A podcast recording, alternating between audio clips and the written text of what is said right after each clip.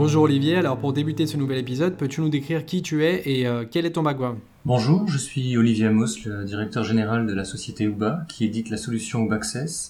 C'est une plateforme de partage de services et de ressources collectives pour les copropriétés. J'ai une formation d'ingénieur en informatique et de télécom, puis un parcours de manager chez France Télécom Orange, où j'ai notamment dirigé le Skill Center des terminaux mobiles du groupe Orange, où on faisait les tests de conformité des prototypes mobiles avant leur mise sur le marché. J'ai créé une première entreprise de e-commerce en 2010 que j'ai revendue, puis j'ai repris la société Uba en 2015 avec mon associé Frédéric Curis. Qu'est-ce que la conciergerie numérique?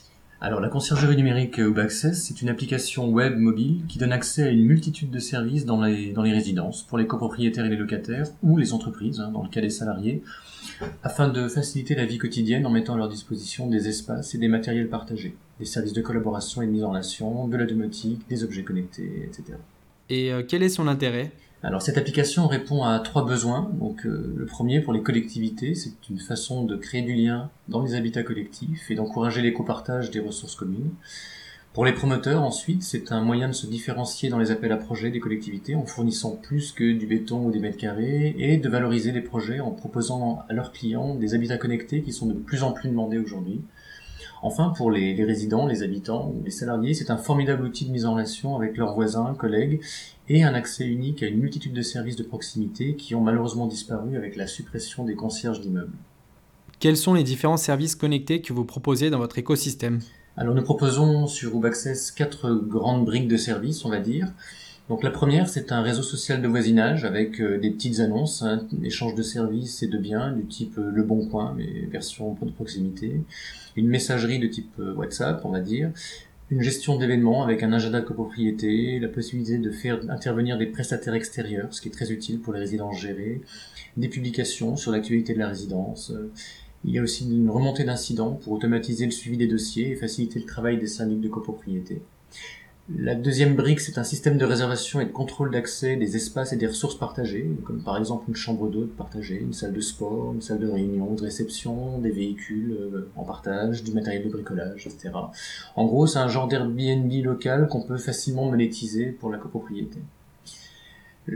Troisième brique, c'est une conciergerie de proximité à proprement parler, c'est-à-dire euh, des boîtes à colis connectées pour recevoir des colis en notre absence, avec une notification par SMS à la livraison, mais aussi pour se faire livrer des achats de proximité et faire travailler les commerçants locaux. Il y a justement un marché local sur lequel les commerçants et artisans locaux peuvent proposer leurs produits et services, ce qui permet de dynamiser le quartier, la vie de quartier, et de favoriser les circuits courts. Enfin, la dernière brique, c'est toutes les interfaces avec des services externes, notamment la domotique, euh, euh, les véhicules en partage, des vélos électriques, euh, des laveries connectées, de la gestion de syndic autonome, etc. On peut s'interfacer avec tout, tout type de services. Et cela pour faciliter leur appropriation par les habitants grâce à l'interface unique ou Access. Nous avons ainsi plusieurs partenaires, dont JDOM pour la domotique, avec lesquels nous offrons des services connectés de proximité. Pensez-vous y intégrer de la domotique? Si oui, pour quelles raisons Alors euh, oui, en effet, on intègre de la domotique puisque ça devient une vraie valeur ajoutée dans les nouvelles résidences et ça permet aussi des interactions avec les autres services de la copropriété, comme les portiers connectés par exemple. Nous proposons donc systématiquement des objets connectés dans nos projets car il y a une forte attente des promoteurs et des habitants. Quels seront les dispositifs domotiques adoptés et pourquoi? Alors les dispositifs domotiques adoptés, ce sont principalement des systèmes de pilotage d'ouvrants, hein, fenêtres, volets, euh, de pilotage du chauffage, d'éclairage, pour améliorer le confort des résidents, mais aussi toute la gestion d'énergie pour répondre à la RT 2012 et aux contraintes d'économie d'énergie qu'ont aujourd'hui les, les, collectivités et les, les bâtisseurs. Tout peut être géré via une seule application? Alors oui, c'est la philosophie de Baccess hein, de tout gérer via une seule application euh, justement qui permet d'accéder à tous les services par une interface unique. Alors elle s'interconnecte si besoin avec des applications tierces, hein, comme le cas de, de JDOM ou d'autres, avec une authentification unique pour une expérience euh, sur l'usage euh, bien plus améliorée et une appropriation facilitée. Peux-tu nous donner des exemples de résidences déjà équipées? Alors oui, on a pas mal de résidences déjà équipées. Alors sur Lyon, on a le panoramique, hein, qui est la première résidence euh, connectée à la Croix-Rousse. Euh, la première que nous avons équipée de conciergerie numérique en 2016. elle propose des espaces partagés, des véhicules électriques en partage, euh, un local de bricolage.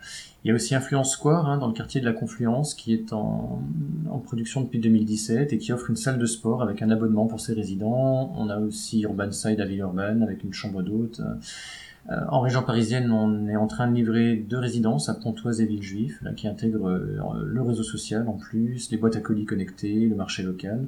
Ce sera d'ailleurs aussi le cas à Lyon, là, de la grande copropriété Oasis Park près de Gerland, que nous livrons en fin d'année.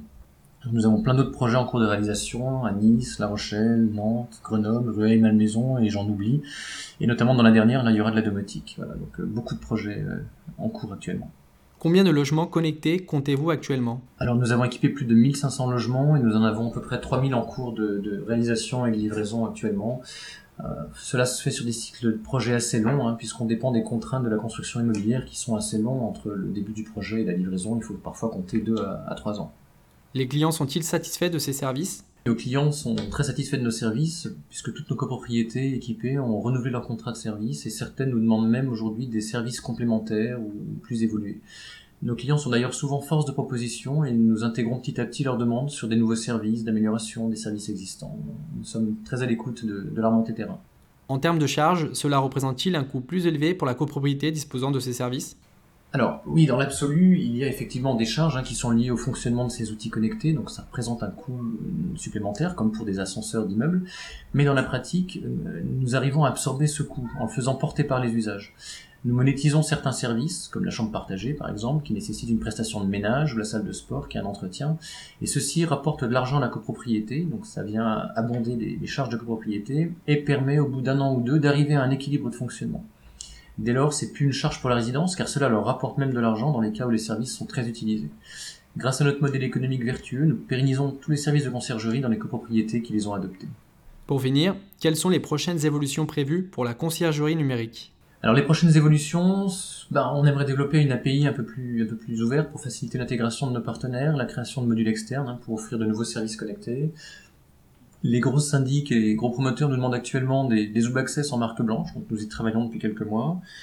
Nous souhaitons aussi intégrer de l'information de quartier à partir de l'open data que les communes devront fournir dorénavant et proposer à terme de l'intelligence artificielle pour mieux gérer les ressources partagées en fonction des habitudes des résidents, optimiser les réservations, ouvrir des services vers le quartier, etc. Nous avons aussi dans nos, cartons, un système de gestion de parking avec reconnaissance des plaques d'immatriculation qui permet de gérer automatiquement les accès mixtes, hein, les résidents en soirée, week-end ou les commerçants ou usagers en journée, mais aussi un système de gestion locative pour les propriétaires, copropriétaires qui louent leur appartement et puis de la gestion électronique documentaire pour la mise à disposition des documents matérialisés, etc. Nous souhaitons aussi proposer nos services à l'étranger. Bref, les projets sont très nombreux, c'est pourquoi nous réalisons une levée de fonds actuellement pour accélérer notre croissance et devenir la plateforme de services de référence pour l'habitat collectif et les entreprises. Eh bien, merci beaucoup pour ton intervention. Je te souhaite une très bonne continuation et à bientôt pour un nouvel épisode.